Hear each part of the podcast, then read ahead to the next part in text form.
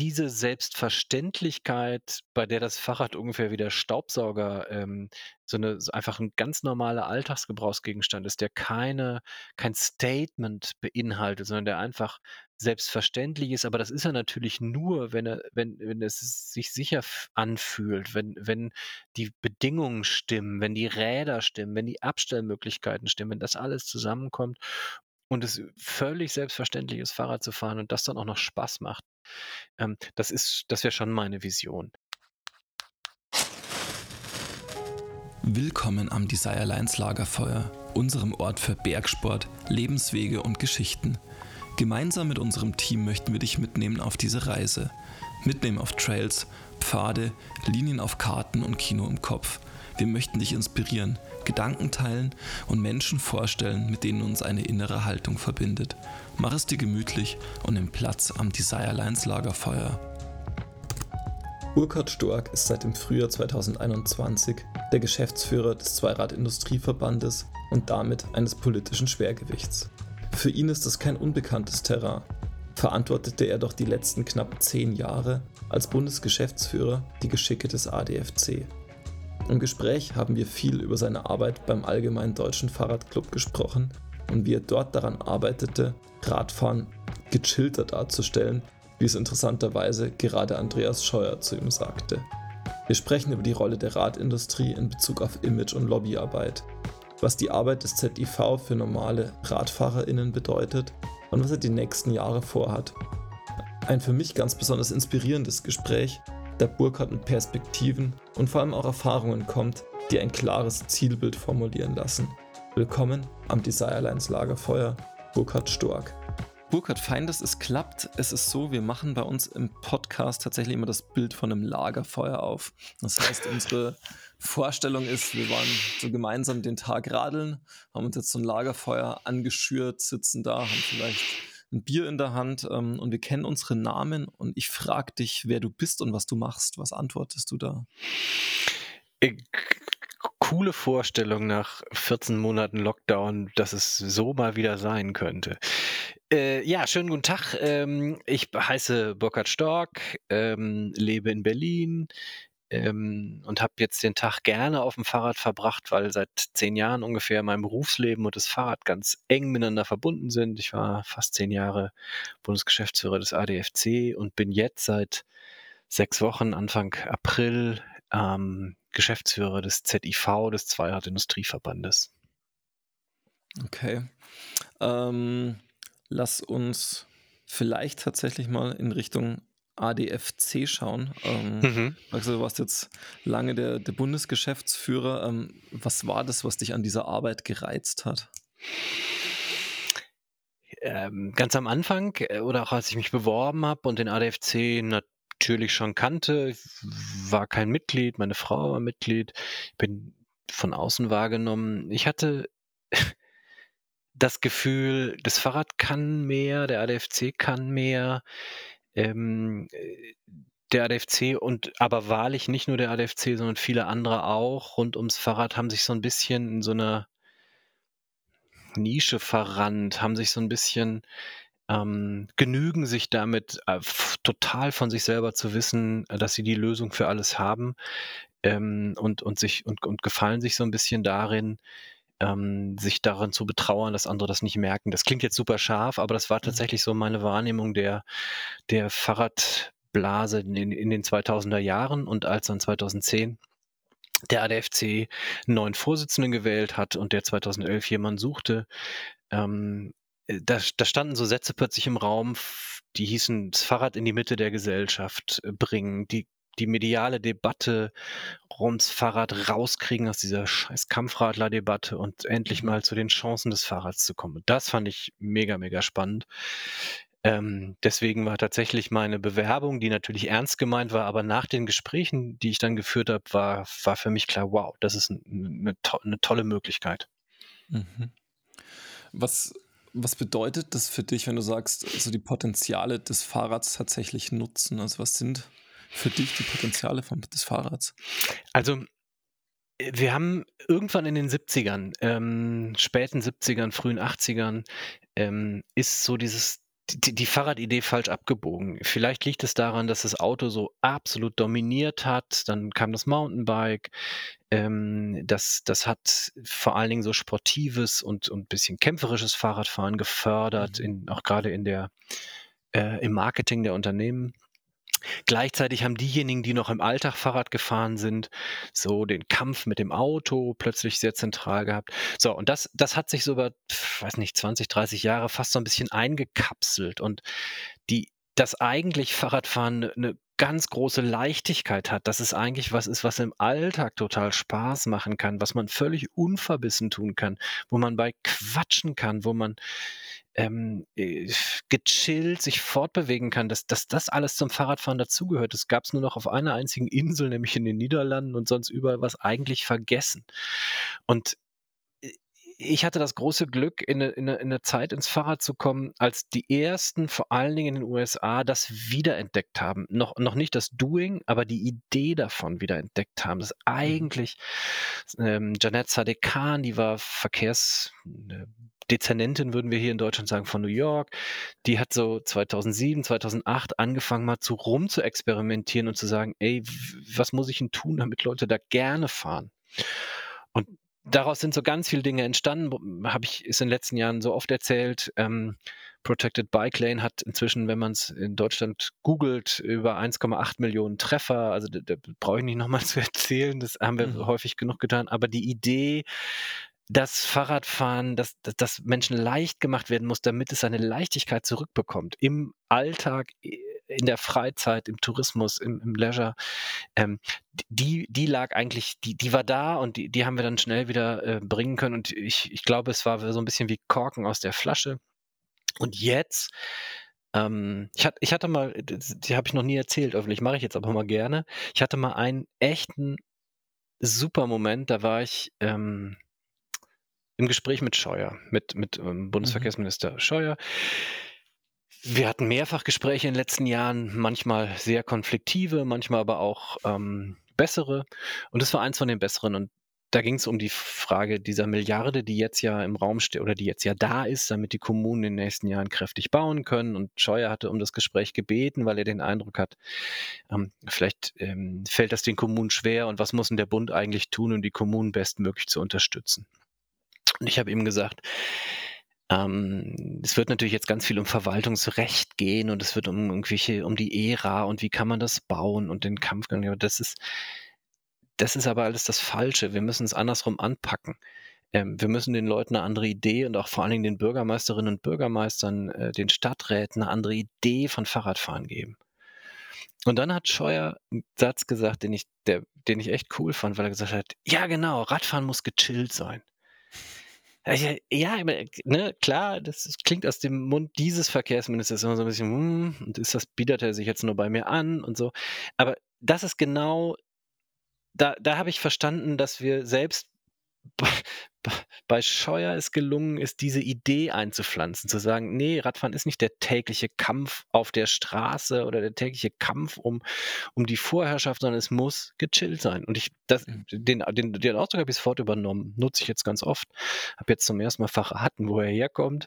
Ne? Radfahren muss gechillt sein. Super.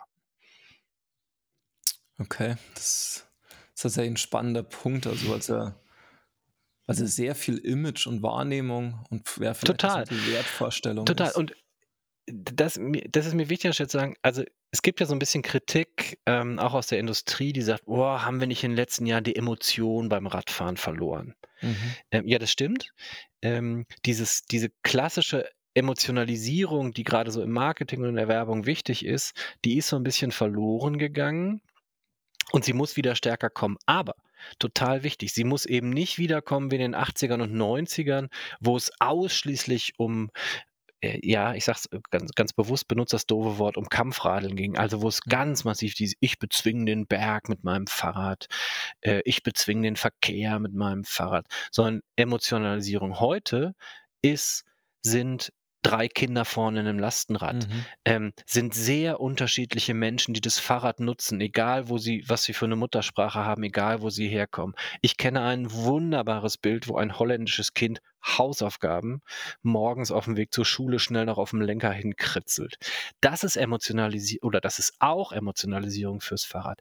Klar muss man auch so ein paar coole Mountainbike-Bilder dazwischen haben, aber auch da, ähm, brauchen wir natürlich eine total große Diversifizierung. Mhm. Äh, wir brauchen ganz viele Frauen, wir brauchen junge Menschen, ähm, wir brauchen Menschen, die nicht in Deutschland gro groß geworden sind. Wir brauchen all das muss zu einer Emotionalisierung von allen Formen von Fahrrad gehören. Und das ist, glaube ich, unsere große Chance der nächsten Jahre, zu sagen: „Ey, lass uns doch Fahrrad positiv emotionalisieren, ohne wieder, ähm, in diese Nische reinzugehen, dass es dann nur die middle-aged men, better educated, better income sind, die wir dann wieder auf dem Fahrrad sehen. Lass uns eine ganz breite, diverse, gechillte Fahrradnutzung zeigen mit ganz viel Emotion dabei. Okay. Ähm, da die Frage, also was glaubst du, wie schafft man das oder wie schafft das eine Industrie, wie schafft das ein Verband und eine Community auch am Schluss ähm, ja, so vielfältig und divers zu, zu werden? Also ich, äh, also ich, ich hab, bin ja kein Marketingmensch, ich habe Theologie studiert und Mhm. ähm, aber ich glaube, es gibt natürlich ein paar ganz klassische Marketinginstrumente. Das ist sowas wie der Bilderpool. Ähm, wir haben beim ADFC in den letzten Jahren unseren Bilderpool vollkommen umgestellt ähm, und haben darauf geachtet, dass da ganz unterschiedliche Fahrradtypen, teuer, äh, günstig, ähm, eher Rennrad, eher Holland, also dass die gesamte Bandbreite drin war. Wir haben darauf geachtet, dass sehr unterschiedliche Menschen zu sehen waren. Wir haben darauf geachtet, ähm, dass die nicht immer nur die teuersten Markenklamotten anhatten. Wir haben darauf geachtet, dass da ganz unterschiedliche Gesprächssituationen oder Situationen der Fahrradnutzung drin waren und, und ähm, eben nicht nur martialische Bilder. Also das ist, glaube Mhm. ich, klassischer Marketing. Äh, da können die Firmen auch dran viel tun. Natürlich ist eine Firma, die ein sehr, ähm ein ein ein ein ein ein ein tolles Mountainbike verkauft, das ganz bewusst, ähm, dazu da sein soll, wirklich jetzt eben kräftig damit natürlich muss die auch ein paar martialische Bilder haben, ist doch vollkommen klar. Aber insgesamt, glaube ich, müssen wir alle gemeinsam darauf achten, dass wir halt diese diese diversen Bilder haben. Wie kriegt Mhm. es eine Community hin? Sehr selbstkritisch sein. Ähm, ich glaube, der ADFC kann sehr stolz darauf sein, dass er sehr selbstkritisch, äh, jetzt 10 Jahre lang drauf geguckt hat: „Wer sind wir eigentlich?“ und irgendwann gesehen hat: „Okay, vielleicht haben wir einfach ein bisschen zu viel Funktionäre, ähm, äh, aus dem akademischen Anfang 60, ähm, männlichen Bereich. Vielleicht müssen wir uns selber mal dringend, ähm, anders aufstellen. Mhm. Ähm, vielleicht müssen also, und das hat der ADFC dann gemacht und ich glaube, das gilt für uns für für alle Bereiche. Wir wir müssen drum drauf gucken, dass wir diverser selber werden. Ähm, ja, in den ZIV-Gremien sitzen fast ausschließlich Männer. Das hat dann was mit Arbeitswelt zu tun. Ähm, aber natürlich wird auch ein 'n ZIV darauf achten müssen, zu gucken, dass er die zum Beispiel die Frauen, die es gibt, ähm, stärker in seine Gremien reinholt, sie stärker in die erste Reihe stellt, sie stärker präsentiert. Natürlich wird eine Mountainbike-Community darauf achten müssen, dass sie, ähm, immer auch familienfreundliche Dinge zum Beispiel anbietet, immer darauf guckt, ähm, dass tatsächlich jeder fahren kann und nicht jemand ausgelacht wird, dessen Fahrrad nicht 5.000 Euro gekostet Mhm. hat. Ich glaube, da gibt's ganz, ganz viele Ansatzungs äh, An Anknüpfungspunkte. Okay. Mhm. Ja, spannend. Und dann tatsächlich die Frage, die sich für mich da so ein bisschen anschließt, da hast du gesagt, du bist da in 'ne in 'ne Phase eingestiegen, ähm, wo es eben darum ging, genau diesen Weg zu gehen, also in diese Breite zu gehen, ähm, dieses dieses sehr andere Bild auch aufzumachen. Ähm, in welcher Phase bist du jetzt gegangen aus dem ADFC? Also mit oder ja, mit was für einem was für ein Erbe wird da vielleicht auch hinterlassen jetzt gerade? ähm, in welchem Stand? Also ich bewundere den ADFC zutiefst. Ähm, äh, das ist einer der größten NGOs dieses Landes, die in den letzten 10 Jahren ich habe ein bisschen dran mitgewirkt, aber es g gibt natürlich noch viele andere, äh, eigentlich 'n 180-Grad-Wendung im im im in den Inhalten hingelegt hat, im Kurs, im Selbstverständnis. Daran werden unfassbar äh, viele, ähm, äh, Organisationen zerbrochen oder sind in solchen Mhm. Situationen zerbrochen. Und ich bewundere wirklich den ADFC, dass er das geschafft hat, mit großer Ruhe natürlich haben wir uns gestritten, natürlich haben wir lange debattiert, aber am Schluss sind dann die großen entscheidenden ähm, Abstimmungen alle mit deutlich mehr als 90 Prozent plus äh, vorangegangen. Das, das völlig neue verkehrspolitische Programm vor ein paar Jahren ist sogar mal einstimmig verabschiedet worden. Also das bewundere ich sehr. Ich glaube, ähm, dass der ADFC jetzt in einer, in einer Phase ist, wo er vieles von dem noch umsetzen kann. Wir, ich weiß, dass ganz viele Kreisvorstände dabei sind, im Moment sich zu verjüngen. Da gibt es Nachfolgeprogramme. Ähm, Landesvorstände sind, sind dabei, sich nur aufzustellen. Ich, das wird super gehen. Da bin ich ganz, ganz ähm, zuversichtlich. Für die Fahrradszene insgesamt bin ich glücklich, dass sie größer wird und breiter und dass es da ganz viel, dass es jetzt richtig eine Bewegung inzwischen ist mit, ähm, mit, mit ganz viel. Aber ich will eine deutliche Einschränkung machen, dass Radverkehr im Alltag und in der Freizeit mehr Platz braucht, dass man entschieden anderen, nämlich dem Auto oder dem motorisierten Verkehr Platz wegnehmen muss, dass wir richtig gute Radwege brauchen, für die man auch mal Geld in die Hand nehmen muss. Ähm, das, das ist medial eindeutig klar, aber es ist in den Verwaltungen nicht angekommen. Es ist in der Ära noch nicht angekommen, also in den, in den mhm. ähm, Design Standards, ähm, ja. in den Richtlinien, wie man was zu bauen hat. Und wir, wir sind immer noch in einer Phase, wo eine Stadtverwaltung mutig sein muss, wenn sie wirklich gute Radverkehrsanlagen bauen will. Ähm, wir haben noch keine Lösung, äh, keine, keine gemeinsame Lösung für die Kreuzungen wir glauben, ich persönlich glaube, dass der ADFC glaubt, dass, ähm, dass die Holländ das holländische Modell gut ist, aber das ist, das ist noch wackelig. Wir, noch haben wir, finde ich total wichtig, ähm, alle gemeinsam ähm, den Kampf nicht gewonnen, wollte ich gerade sagen, klingt ein bisschen martialisch. Also wir haben, sagen wir mal, das wirklich, es ist noch nicht unumstößlich, dass wir jetzt die Städte in den nächsten Jahren wirklich verändern, sondern da wird noch enorm viel Kraft nötig sein.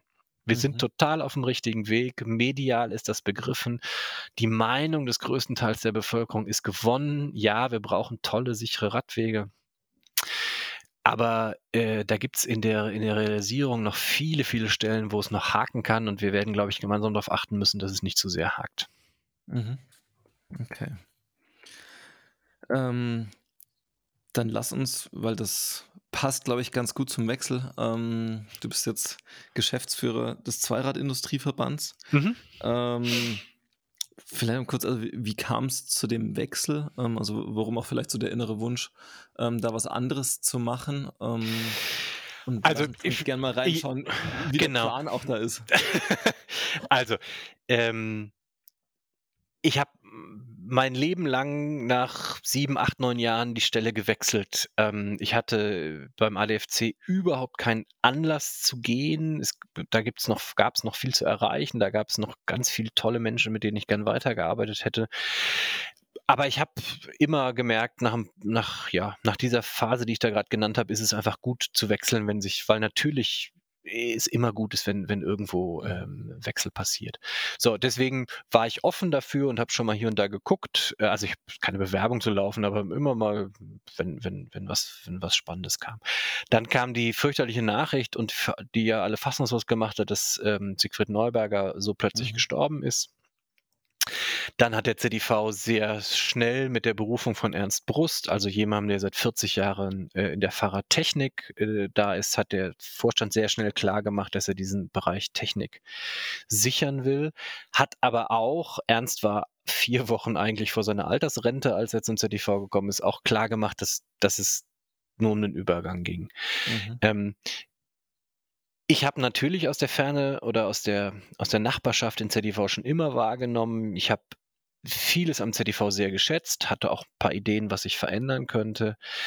Ähm, wäre aber von mir aus nicht auf den ZDV zugegangen, weil ich weiß, dass Veränderungswille bei einem Verband von innen kommen muss. Man kann nicht als Geschäftsführer von außen kommen und sagen, ich, ich, ich krempel euch jetzt mal um, ähm, sondern das muss von innen kommen. So war es ja beim ADFC auch. Mhm. Ähm, deswegen ähm, war ich total froh, als irgendwann Ernst auf mich zukam und gesagt hat, hör mal, ich will mal mit dir reden. Und als ich dann rausstellte, also es geht um die Frage, äh, der ZDV wäre dann interessiert, dass ich komme, weil er sich verändern will und sich das mit mir vorstellen kann. Genau die Kombination ist die einzige, die ich, die, die ich möglich fand. Ähm, und wir haben dann sehr schnell gemerkt in Gesprächen, dass das total gut funktionieren kann, ähm, weil das, was der ZDV ändern will und das, was ich mir vorstellen kann oder auch von außen für, für sinnvoll hielt für den ZDV, ganz sehr, sehr gut zusammengepasst hat. Mhm. Okay. Ähm, was ich tatsächlich ganz spannend fand, ähm, ich habe es nur so im Vorfeld, als ich so ein bisschen mich eingelesen habe, ähm, wer du bist und was du gemacht hast, auch beim ADFC, ähm, war so diese, ähm, dieser Abschlusssatz ähm, von Ulrich Sieberg, der vor allem so, was dich als kampagnenfähigen Treiber der Verkehrswende mhm. auch bezeichnet hat und da sehr stark auch auf eher auf Positionierung eingegangen ist, also sowohl medial ähm, wie politisch. Ähm, ist das was, was du für ein ZIV auch siehst? Ähm, also eine wirklich, ja, so eine, eine Art von neuer Positionierung ähm, und dann auch von Kampagnenarbeit? Ähm, selbstverständlich aber natürlich ein bisschen unter anderen Vorzeichen. Also mhm. der, der ähm, ADFC als, als ähm, eindeutig und klar positionierte, gemeinnützige Non-Profit-Organisation hat natürlich ähm, einen Auftrag, sehr viel profilierter und sehr viel klarer zu, zu einer Reihe von Themen zu sprechen als ein Industrieverband. Mhm. Ähm, für den, äh, also ich, ein typisches Beispiel, sagen wir mal Tempo 30. Ne? Die, ähm, der ADFC hat aller, allerbeste Gründe, Tempo 30 zu fordern. Mhm. Ähm, und der ZDV hat allerbeste Gründe zu sagen, wir wollen, dass die Produkte, die wir herstellen und die hochwertigen Produkte, die wir an unsere Kunden verkaufen, dass die sicher genutzt werden können. Und nach Maßgabe von allem sieht es sehr danach aus, dass Tempo 30 dafür ein wichtiger Baustein ist. Mhm. Das kann natürlich ein ZDV sagen, das wird er künftig auch sagen. Alles andere wäre ja albern. Ähm, Verkehrssicherheit zum Beispiel wird, wird ein deutlicheres Thema werden. Aber natürlich ja, mit einem anderen gesellschaftlichen Auftrag, ähm, mhm. als, als ein ADFC das hat. Und das finde ich auch wichtig, das, das trennen zu können. Ähm, äh, der ZDV ist ja so ein bisschen der VDA des Fahrrads. Und nicht nur so ein bisschen, mhm. sondern er ist eindeutig der VDA des Fahrrads. Ne? Wir sind der Verband der, der Zweiradindustrie, also wir sind der VDA ähm, des Fahrrads wir regen uns alle auf, wenn der VDA ähm, mal, immer wieder Ansprüche stellt, wo wir sagen, meine Güte, der will ja eine Gesellschaft dominieren und der will viel zu viel und das kann doch wohl nicht sein, dass ein Industrieverband das will. Ich will ganz bestimmt nicht den ZDV dabei unterstützen, in so eine Richtung zu gehen, die übergriffig wird und wo, wo plötzlich ähm, Dinge verlangt werden, wo auch un unsere Unternehmen sagen, boah, das ist gar nicht mehr so unsers. Mhm. Aber ähm, eine, also glaube nicht, dass der ZDV sich zu Inlandsflügen äußern wird, um mal, so ein Beispiel zu nennen. Ähm, wo ich als ADFC schon mal sag, eher gesagt hätte, komm Freunde, wir brauchen ein anderes ähm, Verkehrssystem und dazu gehört selbstverständlich auch, dass wir über Inlandsflüge reden. Das würde ich als ZDV nicht tun. Mhm. Ähm, so, aber es gibt genug Bereiche, ähm, wo ein ZDV, ein, ein, eine Fahrradbranche, ein massives Interesse hat, dass sich Dinge massiv verändern. Und das geht nur über Positionierung. Ich bin begeistert ähm, von vielem, was ich hier gefunden habe, buchstäblich in Aktenordnern und in Regalen an Positionierungen. Ähm, ich hätte mir gewünscht, ich hätte das zu meiner ADFC-Zeit schon gekannt und lerne daraus, dass der ZDV stärker werden muss, ähm, seine Position auch deutlich nach außen zu vertreten und auch ähm, klar zu machen, dass er diese Position hat. Mhm. Okay. Ähm, das ist bei den, das ist die Frage, bei den Positionen des ZIV, wie kann ich mir so eine Positionsfindung vorstellen? Ähm, denn Du bist ja quasi der, der hauptamtliche ähm, Geschäftsführer, aber mhm. unsere Verbände, ich kenne das mal vom Deutschen Alpenverein, ist ja quasi mhm. so die ehrenamtlichen Vorstände sind ja eigentlich diejenigen, ähm, die dann doch solche Positionen auch mitbestimmen, ähm, beziehungsweise da ganz stark integriert sind. Also wie, genau, wie, super. Wie und das ist, läuft das beim ZDV? Also das ist auch genau der Grund, warum ich so gerne für Verbände arbeite. Ne? Und ähm, die Einordnung, die du gemacht hast, ist auch völlig richtig. Ich bin, ich führe die Geschäfte und mein Job ist auch immer wieder zu pieksen und zu sagen, ich, wir brauchen hier eine Position. Mein Job ist nicht, die Position alleine festzulegen, alleine zu, zu machen. War es mhm. übrigens beim ADFC auch nicht. Ähm, ZTV hat eine Reihe von Arbeitsgruppen und Gremien. Er hat natürlich einen klassischen Vorstand. Innerhalb des Vorstands gibt es auch sogar nochmal ein Präsidium. Mhm. Ähm, die sind natürlich diejenigen, die am Ende ähm, bestimmte Positionen auch schlicht beschließen, damit es demokratisch abgesichert ist. Aber Positionen entstehen im ZTV wie in anderen Verbänden auch in Arbeitsgruppen, ähm, in, da gibt es natürlich auch mal ein Ad-Hoc-Gremium. Natürlich ähm, hat, äh, haben die Kollegen, die es gibt, also das ist im, immer noch im Moment Ernst Brust für die Technik, ähm, das ist Anke Schäffner für die politischen Positionen, ähm, haben die die Aufgabe, solche Dinge auch mal vorzuformulieren oder auch mal ein Gremium darauf hinzuweisen, ähm, zu sagen, an der Stelle müssen wir uns jetzt positionieren. Und dann werden Texte erarbeitet und diskutiert und verändert und dann werden sie am Schluss durch den Vorstand beschlossen.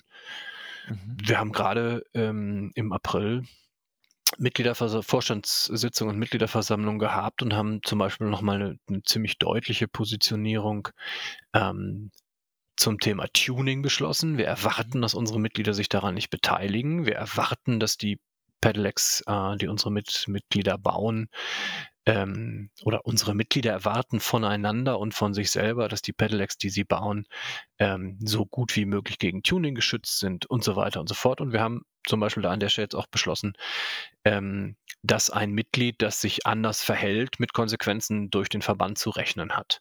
Mhm. So, und das ist klassische Positionsfindung und ich bin sehr, sehr, sehr froh, ähm, dass es das im ZTV gibt und wie gesagt, wir werden diese Position künftig ein bisschen deutlicher herausstellen als in der Vergangenheit. Okay.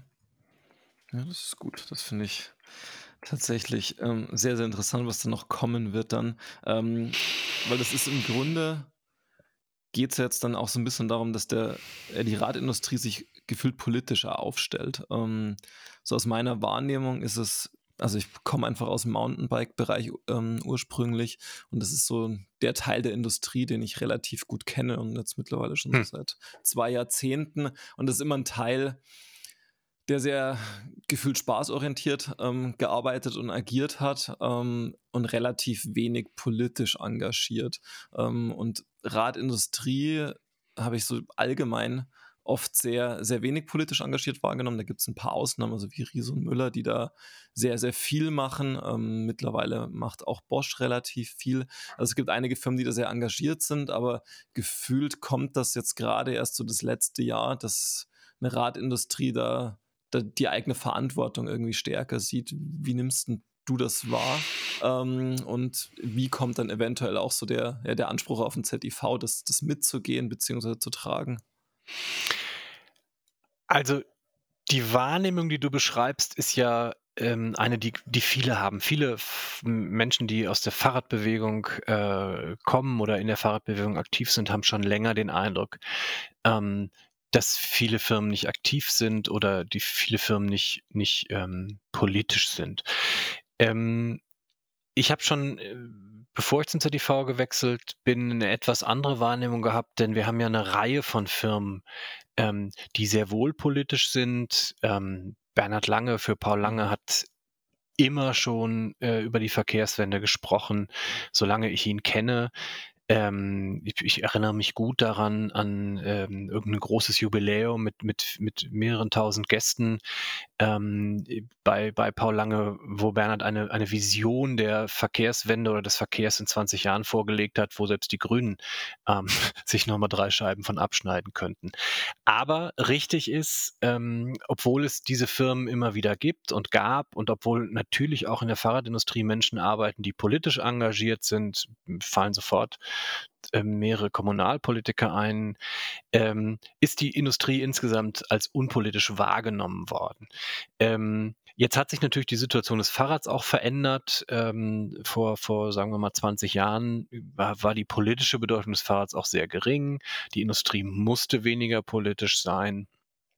Das hat sich jetzt deutlich geändert. Ich nehme sehr einen sehr klaren Willen wahr, ähm, dass die Industrie zum einen ihre Interessen vertreten will und dazu gehören natürlich Dinge wie Verkehrssicherheit, Radwege, kommunaler Umbau. Mhm. Ähm, äh, dazu gehören aber zunehmend auch ähm, regulatorische Dinge, wie die Frage ähm, äh, nach dem Status des Pedelecs als Fahrrad. Ähm, mhm. Ich glaube, können, wir können uns alle vorstellen, wenn der wegfiele, weil in Brüssel irgendjemand was Falsches entscheidet, ähm, würde das den Erfolg des Pedelecs massiv gefährden und damit auch massiv ähm, die, die, den Erfolg vieler, vieler äh, Fahrradunternehmen aus Deutschland. Mhm. Äh, Zulieferer, e, also ganz egal, ob jetzt wir jetzt über Zulieferer oder über, über Hersteller reden. Ich glaube, die Industrie hat ähm, sie war nie so unpolitisch, wie, wie, wie wir sie empfunden haben, aber sie hat gleichzeitig auch verstanden, dass sie sich anders aufstellen muss. Und ich habe jetzt noch nicht, auch nicht den Hauch einer Stimme bisher gehört, die gesagt hat, Vorsicht, Vorsicht, lass uns mal unpolitisch bleiben. Überhaupt nicht, sondern ich erlebe ganz viel Bereitschaft, ähm, das mitzumachen. Übrigens auch, äh, du hast das Thema MTB angesprochen.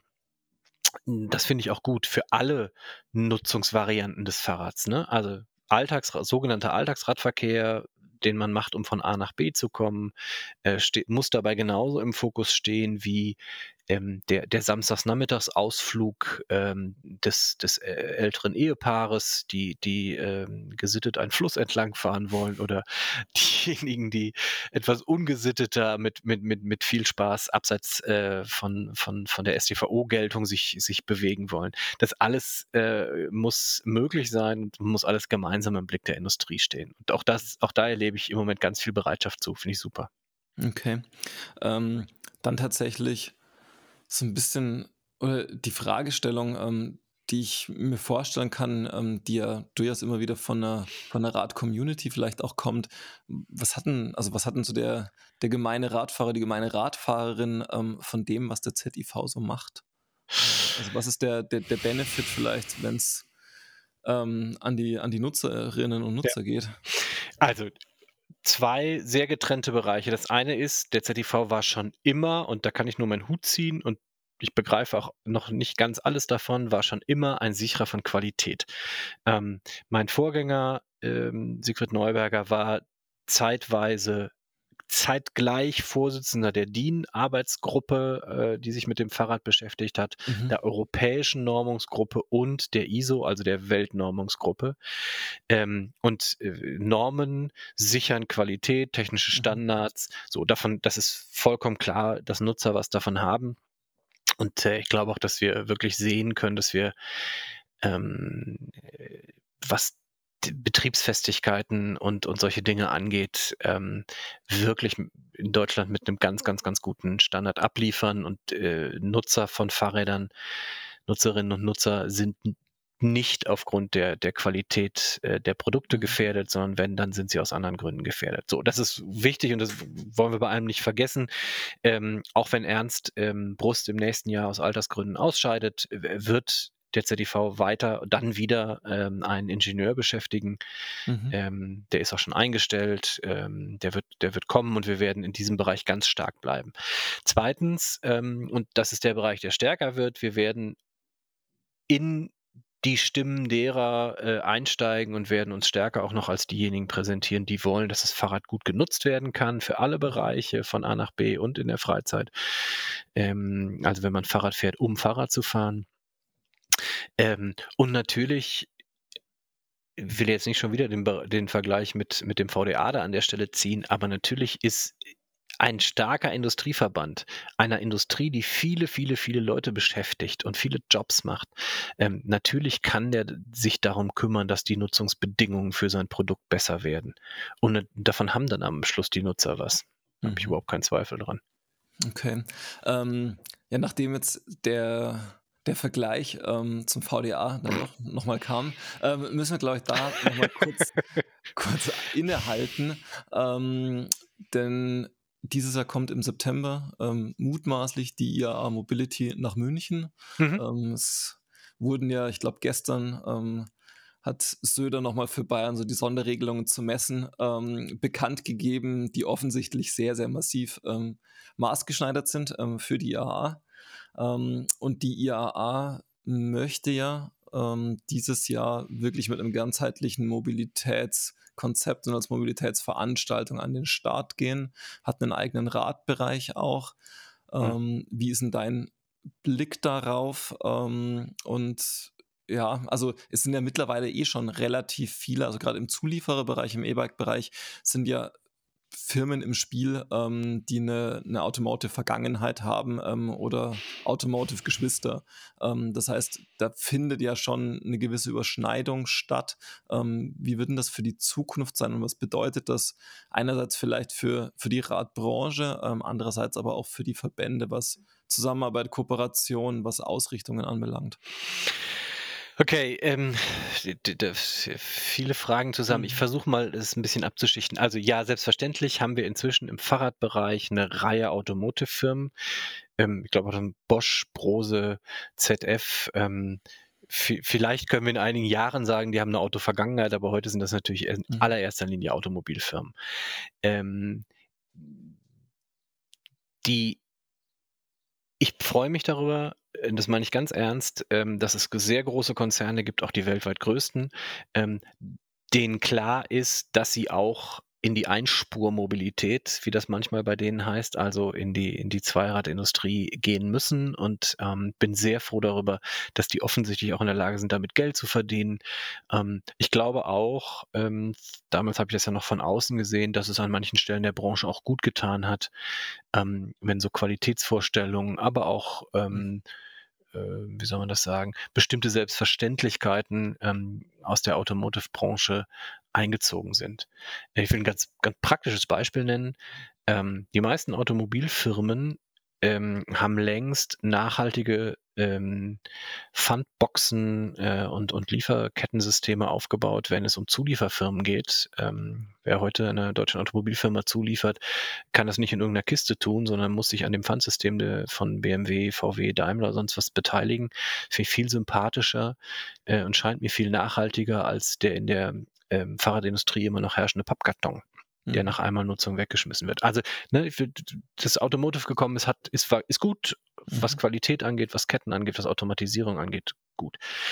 Ähm, gibt es, gibt es ein Gegeneinander? Ich, ich bin ganz sicher, dass äh, die Firmen, die ich gerade genannt habe, das nicht sagen würden, sondern sagen würde, wir, wir investieren in beide Produkte.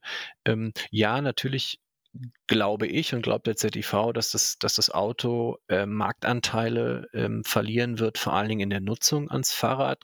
Alle kurzen Strecken kann man besser mit dem Fahrrad machen. Ob wie die Firmen das intern ähm, regeln, dass sie am Schluss noch genug Geld verdienen, das soll mal, das soll mal deren Sorge sein. Ähm, Gibt es Glaub ein Glaubwürdigkeitsproblem bei der IAA? Ich sehe das.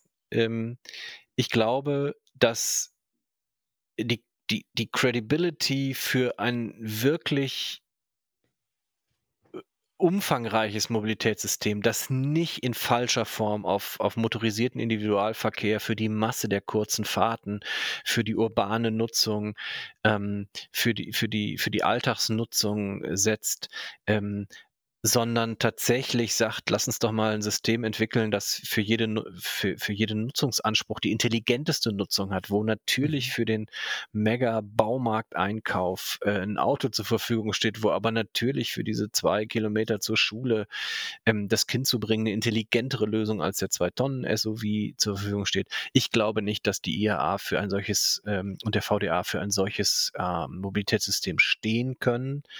Ähm, ich glaube, sie werden da immer ein Credibility-System äh, Problem haben. Mhm. Anekdote am Rand. Ich habe manchmal, als ich noch beim ADFC war und der ADAC so ein bisschen sich im Bereich Fahrrad getummelt hat, habe ich immer so Sorgenfalten gekriegt. Meine Pressesprecherin hat immer gesagt, mach dir keine Sorgen, die werden niemals eine Credibility fürs Fahrrad bekommen. Mhm. Ähm, und so ist es bis heute auch. Ähm, zurück zur, zur Frage IAA und VDA. Ich finde es super, dass einige unserer Mitglieder ähm, und auch andere Fahrradfirmen bei der IAA ausstellen. Ähm, ich finde es gut, wenn, wenn da moderne Mobilitätslösungen insgesamt zu sehen mhm. sind. Ich bin aber ganz sicher, dass bei der, dass die Frage, was kann das Fahrrad für Angebote machen? Was, wie kann das Fahrrad Teil einer intelligenten, modernen Mobilität sein, die übrigens auch noch Spaß macht? Ähm, wird immer die, die Eurobike, die, die, die glaubwürdigere Messe für sein, die wird insgesamt die besseren Angebote machen können. Da wird man nicht über die Nische Fahrrad reden, sondern da wird man wirklich über den Glanz des Fahrrads und, und seine Möglichkeiten reden können.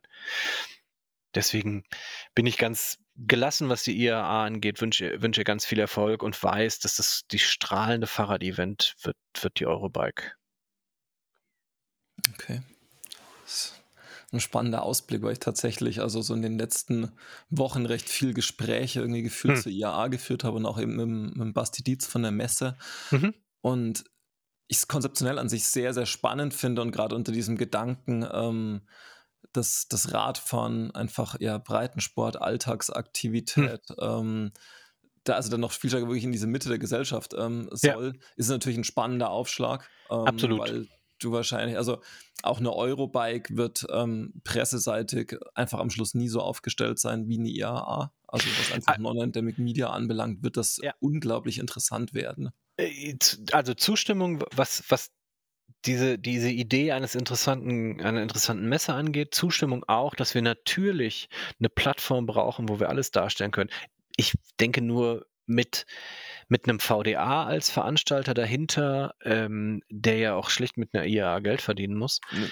ähm, wird das das wird nie glaubwürdig sein. Ich meine, ich ich ich bin ja in den letzten Jahren, und das werde ich in Zukunft auch deutlich so sein, ich bin ja weiterhin europaweit und weltweit unterwegs, ähm, und gucke mir alles an von von von der Velocity, die sich wirklich ja ausschließlich um Fahrrad kümmert, ähm, bis hin zur zur zur amerikanischen Verkehrsakademie mit Mhm. 12.000 Teilnehmern in Washington jedes Jahr, äh, wo's um alle Verkehrsthemen geht, ähm, wo man selbst die, keine Ahnung, Müllentsorgung an Flughäfen dafür noch Experten findet. Also, ich gucke mir wirklich alles an und natürlich müssen wir über ein System reden. Wir müssen endlich darüber reden, was ist eigentlich das Verkehrssystem nach der Verkehrswende? Ähm, wahrscheinlich muss man beides in Plural setzen, aber wir müssen Ja. endlich Systemideen entwickeln. Ähm, d was ist die Rolle des ÖV? Was ist die Rolle des Fahrrads, die Rolle von zu Fuß gehen? Was ist wie wie gehen wir mit diesen gesplitteten Wegeketten um? Ähm, ich ich ich ich muss fahre eigentlich nur deswegen mit dem Auto zur Arbeit, weil ich ganz am Ende irgendwie 'n größeren Einkauf habe und aber nur für die 3 Kilometer bräuchte ich das Auto, aber ich nutze es stattdessen irgendwie 20 und so weiter und so fort. Da müssen wir 'n System entwickeln und das funktioniert nicht vom Fahrrad her alleine. Das das ist so. Ähm, äh, aber wenn ich wenn ich die diese Debatten muss man auf Tagungen führen, dann gibt's Mhm. tolle tolle für ich würde mir wünschen, wir hätten in Deutschland auch da dazu noch mal 'ne große Messe, die aber wirklich das Interesse hat, Lösungen zu präsentieren und nicht das Interesse hat, das Auto in dieser Lösung möglichst groß zu halten. Mhm. Okay, das und die Vor also, tatsächlich die Frage, w wie ist die Vorstellung so 'ner Veranstaltung? Ist es dann was, was zum Beispiel bei 'ner Eurobike mit passieren kann oder ist das was losgelöstet äh, Hm. losgelöstes eher im politischen Zentrum? Ähm. Also, wer b ich glaube, es kann beides geben. Es es muss die strahlende Fahrradmesse geben, wo natürlich das Fahrrad nicht nur als Spielzeug, nicht nur als, äh, Alltagsverkehrsmittel, nicht nur als Sportgerät präsentiert wird, sondern in seiner Gesamtheit auch zum Beispiel, sagen wir mal jetzt Kindertransport in Lastenrädern, also Dinge, die die die immer noch so 'n bisschen, ähm, äh, neu gebracht werden müssen und immer wieder neu gespielt werden muss. Das muss glanzvoll sein, das muss Spaß machen, ähm, deswegen braucht braucht es so was wie 'ne Eurobike. Ich erwarte und bin auch in total guten Gesprächen, ähm, mit der Eurobike natürlich auch, dass sie dass sie dass sie, äh, auch Zukunftsfragen diskutiert und politisch ähm, politische Debatten möglich macht und dass Mhm. sie dass sie natürlich auch 'ne Messe ist, die 'n Anspruch hat. So, aber die Frage, wie sieht das Verkehrssystem der Zukunft aus, kann man nicht auf 'ner Eurobike ausschließlich diskutieren. Da braucht man tatsächlich große andere Veranstaltungen für. Ob das ob die so 'n Messeformat sein müssen mit großer Expo oder ob das jetzt 'ne 'ne reine Diskussionsveranstaltung ist, da braucht man, glaube ich, auch da ganz viele unterschiedliche Formate. Ob die eher in Berlin oder eher in Hannover oder eher in Düsseldorf stattfindet, ähm, ist weiß ich noch nicht so genau. Mhm. Es gibt ja viel Kleines, ne? Wir wir haben in Deutschland eher so 'n bisschen das Problem, dass wir uns, ähm, bei der Vielzahl solcher Kongresse, die alle nicht so 'ne große Bedeutung haben, verlieren. Wenn ich zum Beispiel an die Autonomy in Paris denke, das ist tatsächlich 'ne 'ne Messe, in der es sehr sehr viel um intelligente Verkehrslösungen innerhalb und außerhalb von Städten geht. Die hat 'ne große Strahlkraft. So was haben wir leider in Deutschland nicht. So 'ne wirklich übergreifende Messe. Mhm. Okay. Dann würde mich tatsächlich noch so zum Abschluss auch einfach interessieren, was du dir für die Zukunft des Radfahrens in Deutschland wünschst. Also was ist so, was ist so die ganz persönliche Vision und Wunschvorstellung?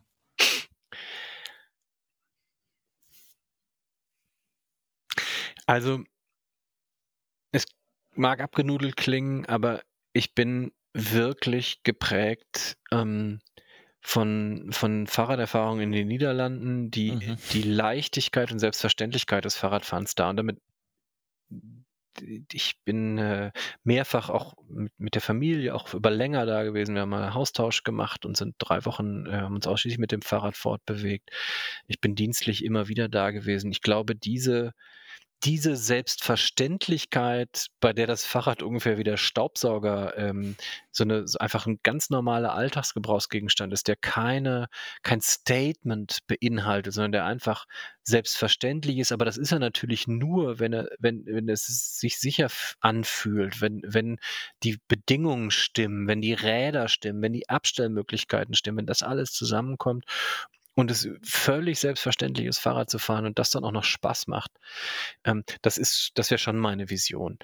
Ähm, ich glaube auch überhaupt nicht dran, dass, dass, dass das in Deutschland nicht möglich ist, weil wir halt Autofahrer sind. Das ist Quatsch, das waren die Holländer oder die sind das ganz genauso gibt auch in Holland das ein oder andere in Richtung Verkehrswende, was, was man, glaube ich, in, jetzt, wenn man es nochmal neu anfasst, anders machen würde, was die Bedeutung des ÖV angeht. Da haben wir viele Chancen, Sachen besser zu machen. Aber mhm. Zukunft des Fahrradfahrens ist eine ne Fortbewegung, egal ob von A nach B oder als, als Selbstzweck, die, die Spaß macht und sich super anfühlt, das birgt eigentlich nur das Fahrrad. Also ich wüsste nicht, außer gut wandern vielleicht noch, aber sonst wüsste ich überhaupt nicht, wer, was, wer das bieten kann. Und von, das ist das, was ich fürs Fahrrad haben will. Und ich will es jetzt bald und schnell und ich will jetzt auch nicht mehr darüber warten und nicht so viel reden, sondern einfach machen. Sehr gut, dann ist das, glaube ich, tatsächlich sagen, das, das gute Ende. Ähm, nicht mehr viel reden, sondern wir haben zu tun. Ähm, da, da, schließen Sie ja durchaus ähm, konkrete Aufträge an. Cool, spannend. Ähm, bin tatsächlich gespannt ähm, und ich glaube, da wird ja die nächsten Wochen, Monate und sicherlich auch Jahre einiges ähm, auch gemeinsam passieren. Sehr schön, freue ich mich drauf. Super. Vielen, vielen Dank für deine Zeit. Sehr gerne. Wir bleiben noch ein wenig sitzen und blicken ins Feuer. Wir hoffen, dass dir diese Folge des Desirelines Podcasts gefallen hat und freuen uns über Likes und positive Kommentare. Teile die Folge gern mit KollegInnen und FreundInnen, die Gefallen am Lagerfeuer finden könnten. Hast du Feedback und oder Gastempfehlungen für uns? Dann schreib uns gerne eine Mail an podcast@desirelines.de. Bis nächste Woche am Desirelines Lagerfeuer.